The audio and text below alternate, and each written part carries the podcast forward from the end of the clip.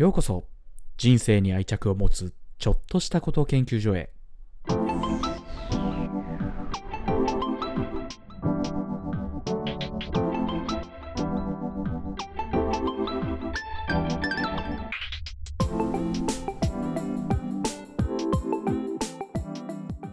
それでは始まりました。えっ、と、人生に愛着を持つちょっとしたこと研究所というところで、えっ、と、はじめまして、竹尾智也と申します。中村哲郎と申します。はい。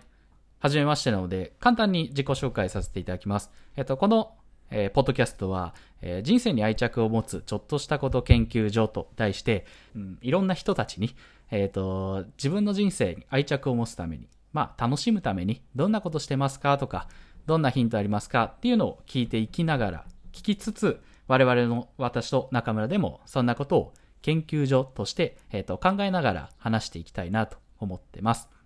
で、えっ、と、我々個人個人の自己紹介を簡単にさせていただくと、私は竹尾智也と申します。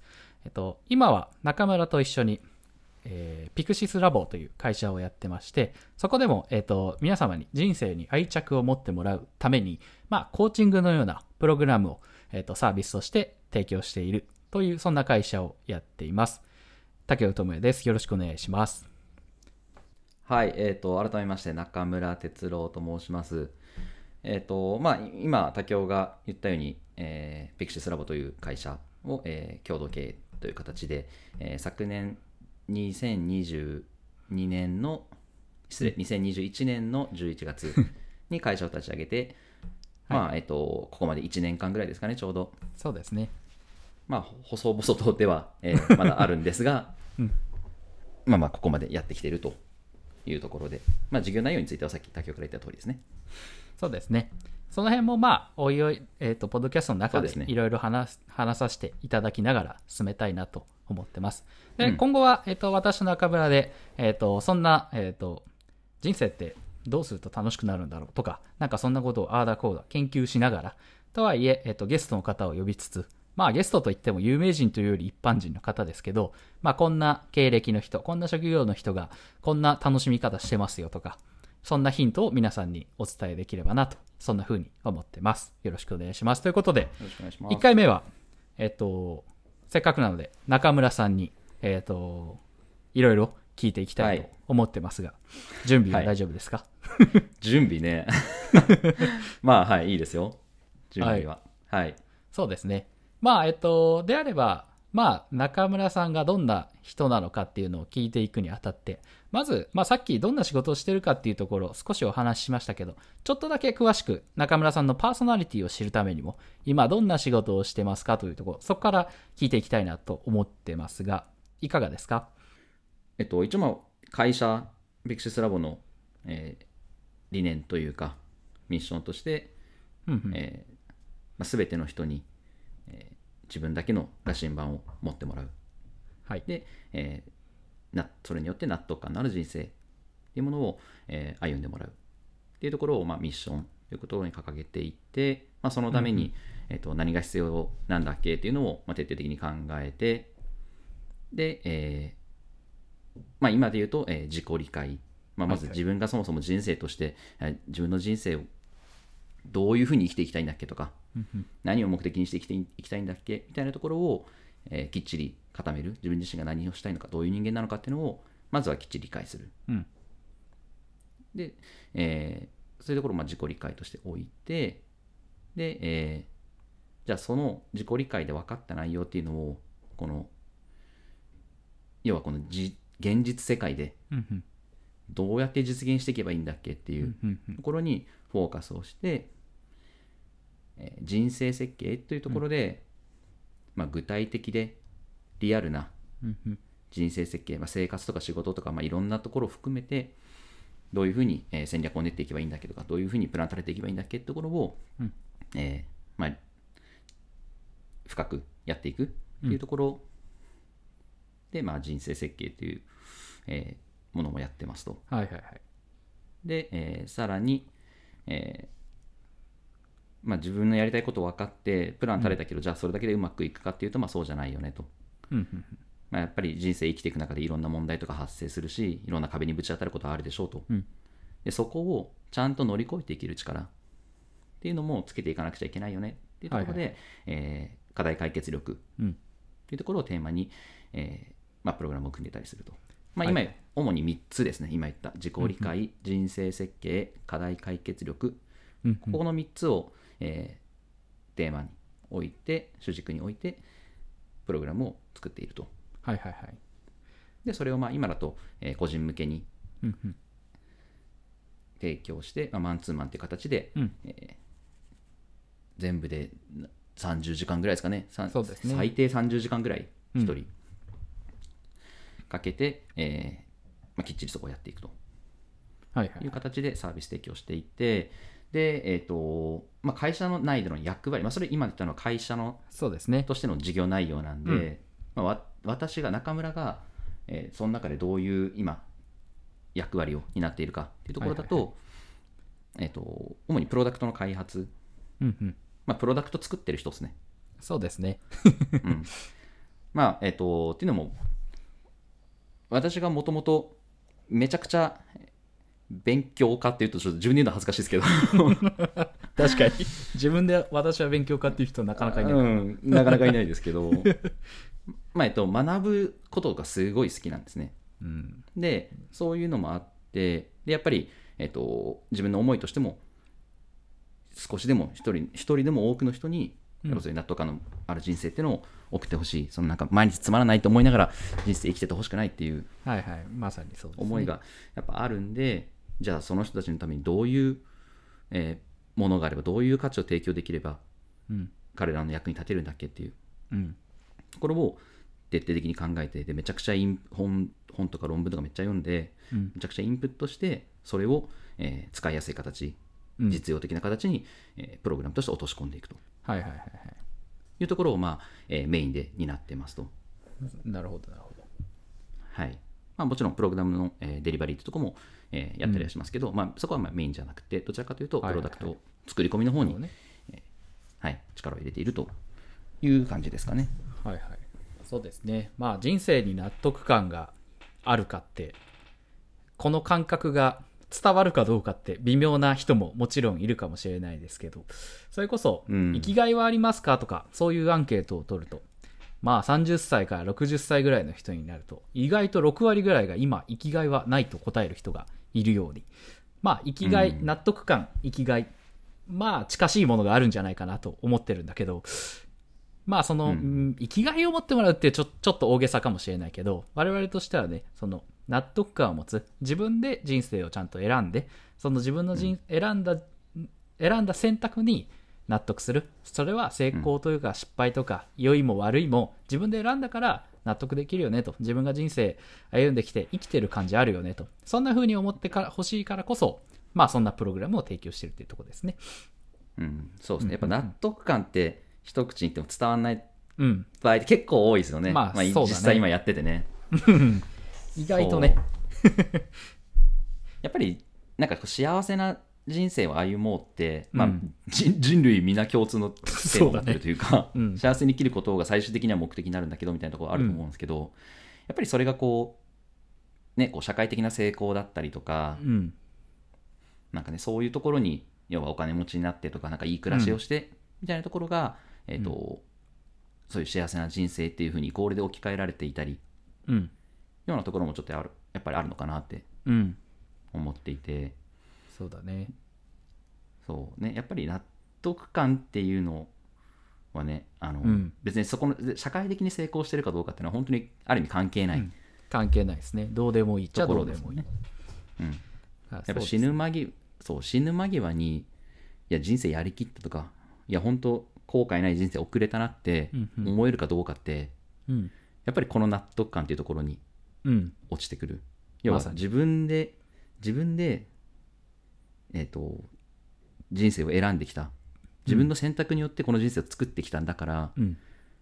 成功したかどうかともかく自分の人生に納得はするよねっていう。そうだね。自分で選んできたくせにうんちょっとうんなんかいまいちの人生だったなみたいな。納得感とはね。うん、もっとこういうふうにすればよかったなとかはならないよねっていう、うん。やっぱりそうね。だね。一番大事なところは納得感があることでしょうと。うんそれこそが幸せな人生でしょうというふうに、まあ、我々としては定義している、うんそうですねうん、っていうところですね。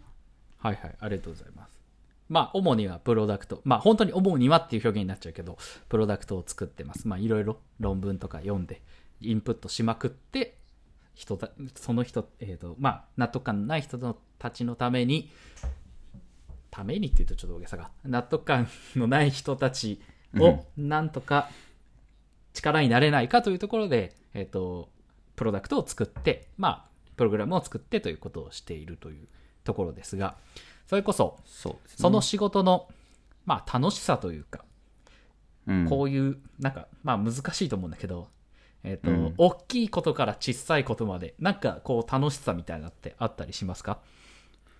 そうですね、まあ、一番やっぱりうん。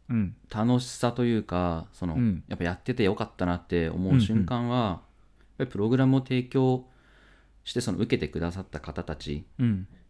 がうん。やっぱりなんかずっとモヤモヤしてたけどうんうん霧が晴れたとはいはいはい。今後自分がどういうふうに人生を生きていけばいいのかがかなりすっきり明確になったとはいはいはい。いうあの晴れ晴れした表情とうん。あの本心から出てくるなんですかね上辺だけじゃないはいはい本当にマジでありがとうございますっていうそうだね。あの言葉を聞いた時ってのはもう何にも変え難いというかうん、うん、うん、うん。いや本当にこれのためにやっぱりなるほどね。あの それこそ今あの大変なんですよねつ作るのって、まあちょっとあんまりね大変さをアピールするのは別にかっこいいことじゃないんですけど、はいはいはいはい。うんやっぱりより良いものをっていうのをだ一切の妥協なく作ろうとするとはいはいはい。やっぱり何十時間もかけて考えてやっとひねり出してこうかなと思ったものがちょっとやってみたらうまくいかなくてまた一から作り直してみたいなうん。でまた一から知識をインプットしてとか新しい情報が入ってきたら、あれなんかこの前の見てたデータとというかその論文の内容とはいはいはい。ちょっとなんか違うぞみたいな、うんうんうん。そこをまた徹底的に調べ直してもまたもう一回崩してみたいな。ことをずっとやるから、うん。まあ、やっぱ大変なんですよね。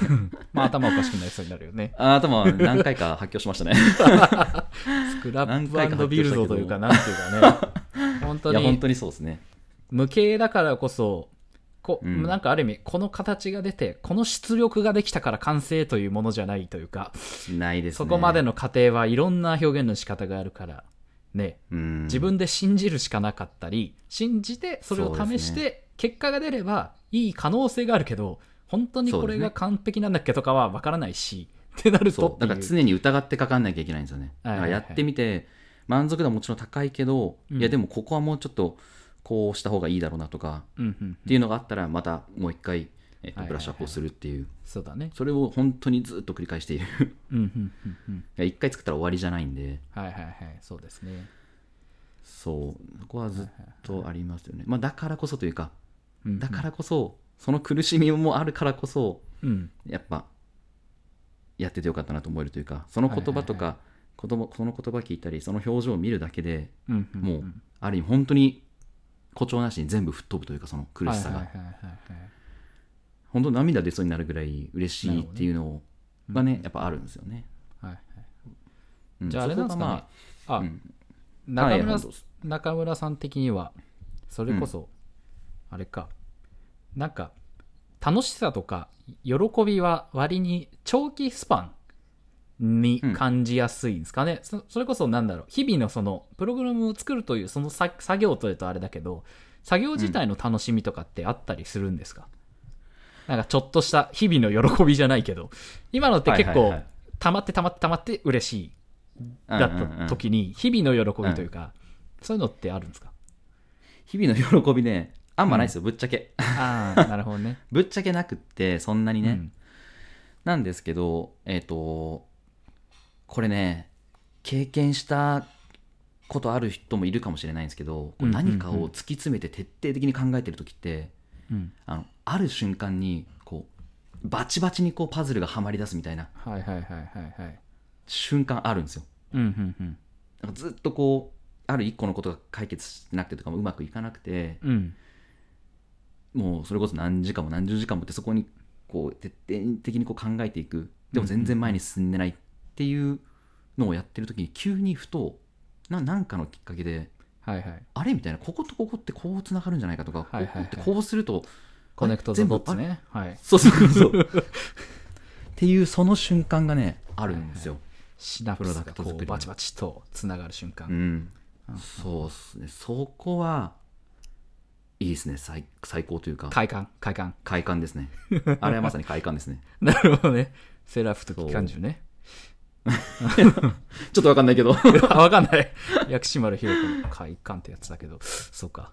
まあなるほどね。だからやっぱり結構日々のなんかちょっとした喜びとかいうよりやっぱ今のも結局はやっぱりこう積み重ねの中の快感だからこそ、まあそうですね。やっぱ中村さんはその辺が喜びとしてでかいタイプというか、そこら辺に楽しみを感じてその楽しみがあれば意外と、まあ大丈夫っていうとちょっと違うかもしれないけどそれで頑張れるタイプじゃ、いや人によってはやっぱりその日々楽しいこうねちょっとでも楽しいことがないとっていう人もいれば、うん。うん。大きな目標に向かって最後の達成感を味わうためにそれこそ山登りじゃないけど最後の頂上につけ,、つければいいんだみたいな人もいるけど中村はどっちかっていうとそっちタイプなのかもしれないですねそうですね。まあそっちタイプっていう側面もまああるかもしれないんですけど、うんうんうん。それこそあの我々の提供しているプログラムの中で、はいはいはい。あのモチベーションについてもこう考えるところがあって、で、えっと今の私が言ってたその原動力って、うん。モチベーションの中で言うと、まあえっと、その前にちょっとモチベーションってまあ2種類ありますって話なんですけど、そうだね。うん、まあえっと聞いたことあるかもしれないですけど内発的モチベーションっていうのと、はいはいはい。えー外発的モチベーション。っうん。ていうものが、えー大きくありますと。うん。で、まあ、外発的モチベーションの方が結構分かりやすくってうん。要はこう飴とムチじゃないですけど、はいはいはい。報酬とご褒美とうんうんうん。罰、まあ、嫌なこと。はいはいはい。で要はご褒美を得るために頑張る、うん。罰を逃れるために頑張る。はいはいはい。みたいなのがこうモチベーションの原動力というかまあ動機になっている場合は外発的モチベーションですと。でそうじゃなくってそれこそね本当に自分自身がこれをやりたいとかはいはい。これをやることが俺の自分の喜びなんだみたいなものをやってる時ってうん。別に報酬とか罰とか別にそんな関係なくってただただそれをやりたいっていう。はいはいはいはい。でこれが、まあ、いわゆる内発的モチベーションにあたってで私は今思いっきり内発的モチベーションうんで戦っている、なるほどね。そういうことだね。確かに。うん。という感じなんで、えっ、とそうですね。だからタイプというタイよりも。プっていうとそうだね。ちょっと語弊あるか。そうですね。えっ、とまあうまく内発的モチベーションを見つけている。そうだね。そういうことかね。そうですね。なんでえっ、となかなかねその報酬がないと動けないとか、はいはいはい。えっと、何か罰を逃れるためじゃないと動けないみたいな思ってる人は、えっと、やっぱ内発的モチベーションの原の動機になるようなうんうん。何かをやっぱり見つけなくちゃいけない。っそうだね。ていう感じにもなるんですかねやっぱり。そうかそうかそういうことか、うんなるほどなるほど。ありがとうございます。話が変わりますが仕事以外のことでなんか仕事のこと まあそうだな、仕事以外のことでなんか他に取り組まれてること？まあなんかまあさっえーなんかの活動もそうだしまあ趣味とかでも全然いいけど、まあある意味、うん。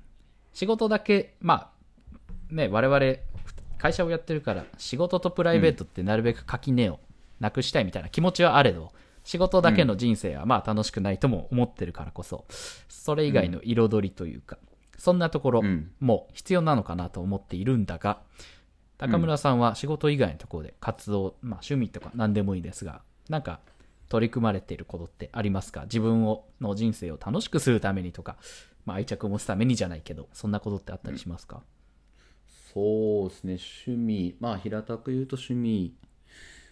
うーん。それこそ一個あの、読書はやっぱ趣味でもあるんですよね僕の場合は,、はいはい。はいは。いなるほどね。なんでそうですねそういう意味で言うと仕事とプライベート 確かに。の垣根がもう解けちゃっているというところも一個あるんですけど、うんうんうん。まあ他の趣味でいくと僕ね将棋めっちゃ好きなんですよ。ああはいはいはい。将棋ね珍しいよね。20あ中村も私も今年29なんですが29で将棋めっちゃ趣味ってあんまいないよね、周りいた？いやーあのー一応将棋できるよという人は まあいたけどどうだろうな。あんまりなんか趣味としてやってますみたいな人はそうだよね。見たことないかも。それこそそれは何そういえば何掘ったん？何きっかけで将棋なの？えっとまあもともとというかあのーちっちゃい頃からうん父親と指してたんですよね将棋を。あなるほど。うん。でなんかあのーうん。将棋ってうん。実力100%なんですよ。なるほどね。はいはい。要は、えっと麻雀とか確かに。ですね。麻雀やったことある人わかんないか。えっ、とはんまあ。なんですかね。トランプゲームとか。トランプだもんそうだよね。トランプとかもそうだよね。そう。そういうのってやっぱり運の要素入ってくるんですよね。そうだね。もうね麻雀でいうともうハイパイ配られた瞬間から役揃ってるもう勝ちなんで、ね。ある意味プロにでも勝てちゃうと。エクゾディア揃ってたら勝てるからな最初。あそうなんですよ。実力関係ないからね。そうそうそう。うん。けど将棋って実力100%なんですよ。だから要は強い相手には何百回何千回指しても勝てないんですよ、なるほどなるほど。たまたま勝ちはないと。たまたま勝ちがないんですよ。うんだからそれが面白いというかうん逆に言うと、自分の実力がどの位置にいるかっていうのがめっちゃ分かりやすいんですよ。なるほど。うんうんうんだからやっぱちっちゃい頃って父親に勝てないじゃないですか。うんうんそうだね。でそれがだんだんこう力がついてくると10回に1回はなんかこう向こうのミスとかもあるんですけど勝てななったりとか。はいはいはい。で気づいたらあれなんかうん。五分五分だぞみたいな、っうんうんうんていうなんかそこに結構喜びを感じていた。確かに目に見えるね明らかに。そう。でね僕ね目に見える形で成果が出ることってあんまなかったんですよちっちゃい頃から。実は。うんうん。ていうのもずっとちっちゃい頃から野球をうん。小学校の低学年からですねずっとやってたんですけど、うん。野球ってあのチーム戦だしなんかどその自分の実力がどの位置にいるかなんて総合的なそうだね。見方もあるんでうん。分かんないんですよね、うんうんうん。だからめちゃくちゃ努力をしても要は成果が目に見えにくかった。うんうん。という世界で生きてきて、うんなんで将棋っていうその一個自分が頑張った分だけ目に見えて成果が出るっていううん。ものがあるのはすごいうん自分の中で心の栄養になったというか、うんなるほどね。まあ、今考えればですけどね。当時はそんなことももちろん思ってなかったけど。そうだねそう。でそこがあって、まあ、うん要は将棋はある程度させてて、うんで、うんうん。大学生になったぐらいからかな、うん。えっ、と将棋ウォーズってねアプリがあるんですよ。うんうんうんそれまでって、えー、とコンピューターと対戦することしかできなかったんですね要は。そうだね。あの対面で誰かと本当に現実世界で指すか、はいはい。コンピューターと指すか。そうだね。しかなかったんですけどコンピューターってやっぱねあの何回やっても同じ手指しくんで面白くないそうだねっていうか。昔は絶対そうだったからね。それこそそう。あの RPG ゲームもね攻撃パターンとかなんかあったりしたからね。うーん。昔の方が顕著にあったからねそういうパターンはありましたねパターンはもう本当に顕著にあったん。であん。ま面白くなくて、うん。うん。でそれがその商業図ってアプリによってあのオンラインでその一般の普通に指してる人と指せるようになったん。ですよね将うん。う棋が、ん。うん。やっぱねそこからさらにのめり込ん。で、はいはいまあなるよな、ね。うん。癖とかもあるもでんな将棋とか。そうなんですよ。同じ人と指してると。相性とか、ね、うん。そうなんですよ。まさにその癖とか相性とかってあってその要はね僕が今えっ、とアマチュアの三段。うん。なんですけどその2級1級初段2段3段みたいな。はいはいはいはい。3段なんですけど、うん。えっ、とね初段の相手要は格下の相手でもうん。相性悪い相手にはと何回やっても勝てないみたいな人いるんですよ。なるこいつ本当に初段かみたいな、はいはいはいはい。まあ、かといえばかと思えば、うん。えっ、と4段ぐらい。要は自分より3段から4段って結構実力差あるんですけど、なるほどね。4段の人でも自分の方が全然勝ち越してたりとか。うんうんうん5勝1敗6勝1敗とうんかそんな感じ、っへていうねまあまあ相性とかもあったりするんですけど。えなるほどまあそうですね。っていう形で将棋はねめちゃくちゃずっとやってますね。えーだからそういうそうね心の栄養ねそれが心の栄養になるのなるわけだね。まあ昔からそういうところをやってるからなんだろうな、そうですね、えーやっぱそして普通に将棋ってやっぱり実力の世界でやっぱ論理的思考力をめちゃくちゃ問われるんですよね、確かにね。そうだよね。だからあのどっちにもいい効果があるというか将うん棋をうん。結構突き詰めて考えていくと、うん。その単純に論理的思考力を身につくっていうところで。あんまりね機種でなんかアンポンタンな人ってあんまり あんまりいない気それこそ羽生さんなんてねなんか頭いい代表みたいになってるもんね。うんいや本当に棋士はね頭いいですよ。そうだよな勉強も多分できるはずで。そうだよね。そうですね。やっぱななんかねあの昔からなんですけどあの、うん。む無駄な時間結構過ごすの嫌でうん。なんかもちろんあの、ね、趣味の中でも割り切ってこうこれはこう、うん。娯楽の時間みたいなしてるのももちろんあるんですけど、やっぱこうちゃんとなんかやったらちゃんと身につけていきたいというかはいはいなんかはいいやその、うん。その感じするよな確かに。そう。なんであの大学時代とかもねアルバイト選ぶ時も、はい。やっぱりえっ、となんかこう自分の技術になるもの身になるものっていう形で選んでましたし、まあ、もちろんねどのバイトでも何かしらね得られるものあると思うんですけど、それがこう顕著なものがよくて。うーんいやそんなことでバイト選んだことなかったもんな。自分が好きなもの、うん自分が好きなものうにん。何かちょっとでもかかっているようなものを選んでたからなんか技術とかはあんまか、ねなんかそれこそいろんなバイトをすることでいろんななんかうん。価値観というか業界知れるとか、なんかそういうのことはあんだろうなみたいな。でいろいろやるはあったけど、なんか将来どどんなことしたいからこんな技術バイトでこんな技術がとかはあんま思ったこともなかったし。うーん。なるほどね、まあそうですね。でも好きなことをバイ好きなことに近いものをバイトにするって人もまあ割合珍しい感じはしますよ。そうか。どっちかっていうとみんなやっぱ一番は時給とかまあどんだけ楽かで選ぶじゃないですか。確かに。ね、大学生は結構。まあそうだね。まあうん。ね。楽では選ばなかったな。そうか。確かにな。うん。まあ一番はやっぱ時給ですかね。そうだね。な居酒屋とかが塾講師とかのバイトが結構人気なのもやっぱその辺にあるんじゃないかまあ確かにやっぱ時給いいですしね、まあ、確かにそうだ楽しいってのもあるのかもしれない居酒屋は夜深いし。そうですね。深夜手当もらえるから。深夜料金もらえるから。それで言うとね僕レストランでしたけどレストランの要はキッチンでその料理の技術を身につけながらみたいな感じでしたけど、まあ10時ぐらいには終わるんで 深夜料金なんかほぼもらえないしっていう。そうだよね。時給も安かったしっていう、はいはいはい。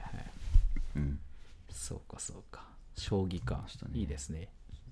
そうですね。趣味はそうですね。あとはまあ釣りとかバイクとかまあはいそこはまあたしなんでる程度で。うんうん。うん。なるほど。ありがとうございます。またまた話が変わりますが。まあ変わるといえど共通し共通というか一貫はしてるんだけどうん。それこそまあ人生で大事にしてることって何ですかっていうちょっと広く捉えるんだけどえーとはいはいはい。大きなことでも、これもまた小さなことでも全然構わないんだけどこれだけは大事にしてる、何大事にしてますかって聞かれた時にパッと思いつくものとかなんかどんなことがありますか？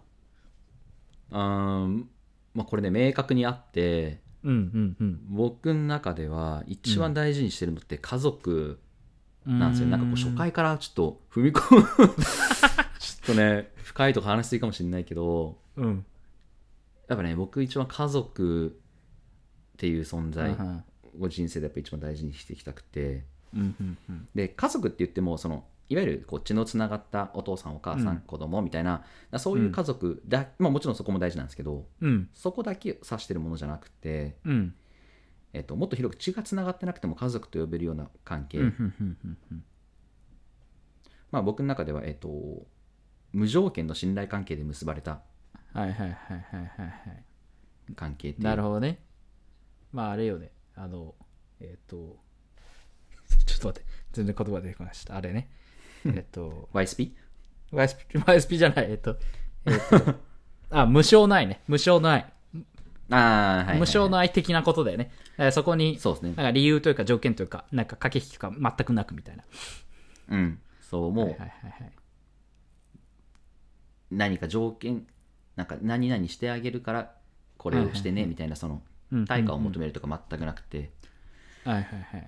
お互いがこいそうですね。おどっちかというとこうお互いがこいつはど何があっても自分の味方だっていうのがはいこうし心の底から思えてるような関係性。っていうのがすごい尊いなっていうかすごいいいなって思っててそれってそれこそ、まあもちろん両側面あるんだろうけど思われることと思うことって多分2つあった時に、中村的に大事、大事にしてる方とかってあったりするのかな？なんかこう思われていることが自分にとっては心地いいのかやっぱそう思えていることが自分にとってはなんか意味があることなのかとかってなんかあったりするのかな？そこって。えっ、と思ってる方が大事でうんうんうん要はっていうのも思われてるかどうかなんて分かんない。まあ確か最にな。終的には。そう。人が考えてることだからやっぱそこはもう最終分かんないんで、うんうん。自分がうんうん。こいつは俺の味方だと。はいはいはい。もう心の底から思える。はい。人だったら OK って感じですね。うーんなるほどね。うん。なるほど。まあだからそれまでにはいろんないろんなことがあっていろんな対話があり、いろんなまあイベントがありじゃないけどそんなところから気づかれていって、最後は自分がそう思えればっていう感じなのか、そうですね。まあやっぱり自分がそこまで思えてうん。要は相手にそれこそ無償の愛を注げていればうん。向こうからもねやっぱ返ってくると思うんですよね。なるほど。そこは。そこはもうなんかこう信じてるんで、なるほどね。うん。なんでえっ、とそれこそね向こうが無償無償の愛をくれたらこっちもあげるよっていう姿勢じゃなくて 俺はあげ続けると。君もくれたら嬉しいなぐらいなはいはいはい。感じですよね。なるほどね。まあとはいえそこに返してほしいとか、そういうところはあんまりなくてって与えていることに自分はなんか喜びがあるんだろうなそれは。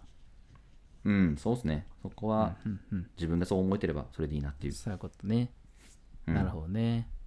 家族ね、えーそういう人を増やしまあ多分数100人も1000人もいればいいってわけではもちろんないんだろうけどないんだろうから、うん。そういうね関係性が少しでもこう生活仕事を通して増やしていければいいですね。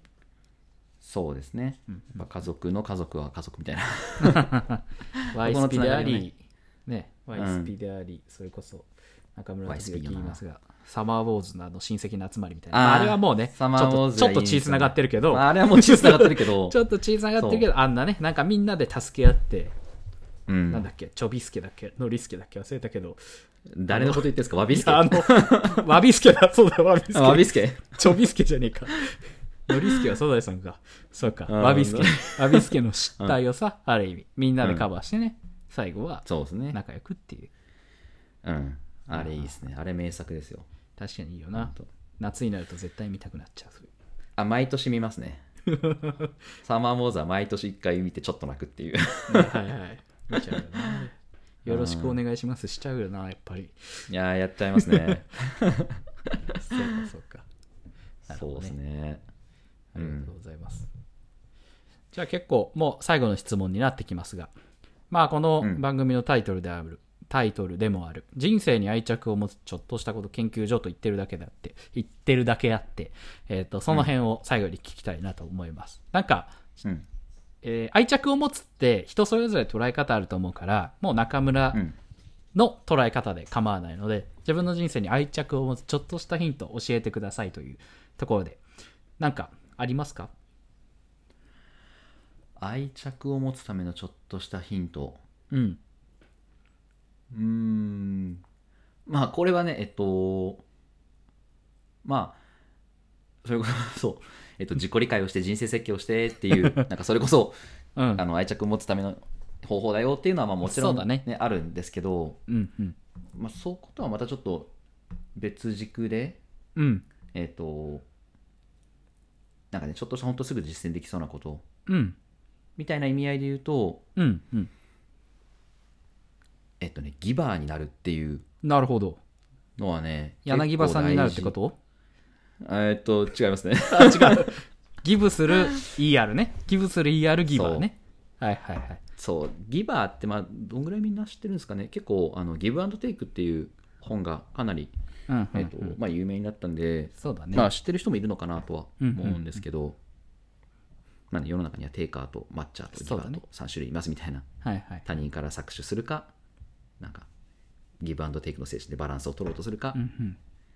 自分が与えるかっていううんでそのまあ与える人たちをまあギバーっていう呼んでるっていう話なんですけど、うん。はいはいはい。まあやっぱりねえっ、とみんなやっぱりあの愛情って欲しいしなんかこう大事にしてほしいし、うんうん。認めてほしいし称賛してほしいみたいな、やっぱあるんですよねみんな人間って、うんうんでみんなが欲しい欲しいだとやっぱりねえっ、とまあうまく回らないというか。っていうところもあって。そのやっぱりみんなが欲してるからこそ自分が積極的にまずは与える側に回ってみるはいはいはいはい。でまあえっ、と情けは人のためならずじゃないですけど、人に情けをかけると、まあ、巡り巡って自分のところに戻ってきますよみたいな、はいはいはい。まあ、因果応報って言葉も近いですかねそうだね。っていうなんかある意味ちょっとスピリチュアルな感じにも聞こえる概念ではあるんですけど、うん。これねやってみるとね分かるんですよねあのうんうん。本当に自分の満足度ってガッもうガツンと上がるんですよそうだね。やっぱり、まあ、身近なところで言うとその、まあ、家族ないしその大事な友達とかうん。に、まあ、プレゼントをあげるはいはいはい。っていうのもある意味、まあ、ギブとしての行為の一つではあると、うんうん。やっぱりね、えっと、喜んでくれる姿を想像しながらプレゼントを選ぶのってやっぱ楽しいし 確かにそれあげて喜んでくれた時ってうん。やっぱね自分の方がある意味幸福感が増してるというかはいはいはい。僕結構プレゼントもらうよりもなんかあげて喜んでくれた時の方が嬉しいんですよ確かにな、なんか、あの時の感情って他にあんまなかったりするよね。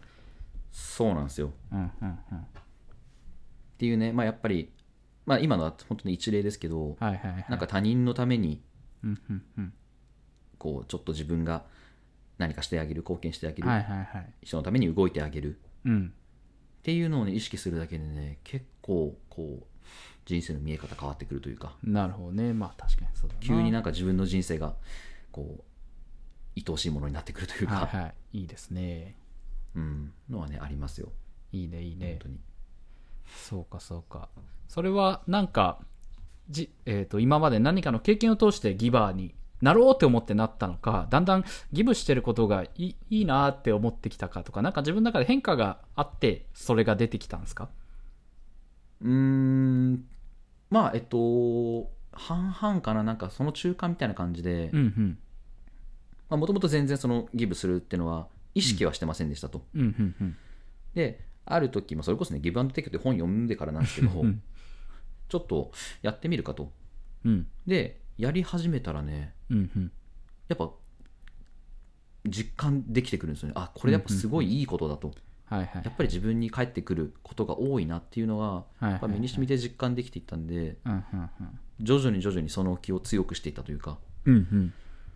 より一層ギバーとしてあろうという、んんんなるほどね。うん確かにな感じ。ですねそれこそギブするというその行為も行為をしている時も多分満たされるしそういう気持ちでいようとすると、人のことをたくさん考えるようになったりするしどうすると喜んでくれるとか考えるだろうし、なんか自分の中でまた視界がちょっと広がったりもするだろうな。うん。うんうんそうですね。見えるそのそうですね。視界が広がるとまさにそんな感じでこう、うん。自分のこれまでこうし狭い視野というか要は自分と、自分がかなりやっぱ中心にあって、そのちょっと外に目を向けるぐらいな感じだったものが、うんうんうんいろんな人のいろんなところが目に見えてくるというかはいはいはい。日常生活を送ってる中でもうん。あなんかこの人にこういうふうにしてあげたら嬉しいだろうなとかうんうんうん。このこういう困ってる人たちってやっぱいるからこういうふうに解決してあげると。喜ばれるかもなとかがなんかいろいろこうんううん。目につきやすくなる。そうだね。っていうところはねありますね。やっぱ視野は広くなりますよ確実にそうだね。視野広げて、まあ、それこそ、なんか人生ちょっと楽しくなくなってきたなとか飽きてきたなっていうのは、自分の世界の、自分が見えてる世界の範疇の世界が楽しくなくなったとかっていう側面もあったりするかもしれないから、それこそギバーとしての要素を自分の人生に追加することで、なんかまた新しい世界が広がるから、飽きている部分からちょっとこうスライドして、なんかね、新しい世界が広がって、またそこで生活してみるというか、っていうのによって、なんかそういう飽きをなくして、それこそそれが愛着になってってとかなってくるといいかもしれないね。そうですね。なるほどね。ありがとうございます。うん、非常になんか一貫して、最後の言葉も、なんかギバーになるっていうのも、今までの話から結構一貫して出てきてる。まあ、家族の大切さとかも、うんそっからも、なんか結構一貫してるなと思って、非常にいいなと、つくづく思いました。そうですね。やっぱね一貫してくると楽っすよ。あの、まあねやりたいことと、その自分の喜びを感じるところがきっちりこう、うんうん一貫して一個の確固たる軸になってると、うんうんうん。こんなに人生生きやすいことないっていうか、もう そうだね。もう判断軸がきっちり決まってくるんで、はいはいはい。うん。やっぱね、一貫してくるものだしっていう、突 きそうだね。詰めれば突き詰めるほどね。一貫しないと気持ち悪いからな。うん。やっぱそこがね、苦しみになってきますよね。どしても。ね。こうしたいけど、なんかこうしちゃってるみたいな。そうだね。うん。なるほど、なるほど。ありがとうございます。すごい、非常に、はい。あの、聞いていただいている方にもいいヒントになったんじゃないかなと思います。いや、本当そうなると嬉しいですね。ね、ここからさらにうんギバーになるっていうことは、やっぱ頭の片隅にちゃんと置いといて生き生きるのを忘れそうなので、もう一回なんか再認識できて非常に良かったなと思います。ありがとうございます。はい。はい。ということで、えっ、と、トークテーマとしては以上になります。最後になんか中村さん、えっ、と、ノートとかインスタやってると思うので、そこだけ。一言宣伝お願いします。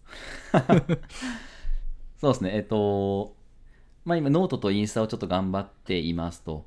で、まあ、より多くの人に届けるために、やっぱり SNS っていうツール、もともとね、私 SNS 結構苦手だったんですけど、うんうん。まあ、SNS っていうツールを使って、より多くの人に届けられるならやるべきだよねっていうところで、えーやり始めて、ちょうど2ヶ月前ぐらいですからね、8月末ぐらいからちょっと始めていて、うん。で、えっと、ノートでは、その、私がちょっと普段考えてることとか、深く考えたこととかを、まあ、発信するうん。ような場になっていて、まあ、インスタはそれのちょっとまあ、粒度としては軽いというか、はいはいもうちょっと抽象ライトめね。で、ライト目で、えっと、上げてますと。なんで、はいよければぜひぜひそうですね。遊びに来てフォローとかしてくれると嬉しいなと そうですね。ぜひ、何卒よろしくお願いしますというところで。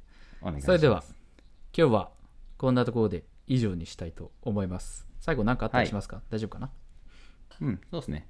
大丈夫かな。はい。じゃあ、今日はこんなところで以上にしたいと思います。人生に愛着を持つちょっとしたこと研究所でした。お聞きいただきありがとうございます。また次回もよろしくお願いします。